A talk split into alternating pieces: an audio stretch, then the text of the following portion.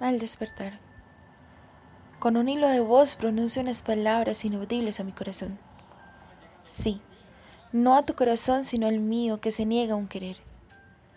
Inexplicable sentimiento de un efímero tiempo produjo un incalculable amor.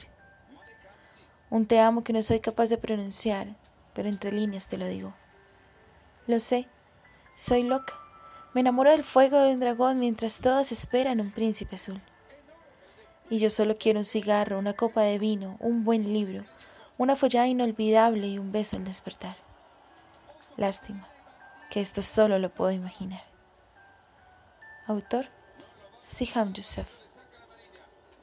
Inefable 2019.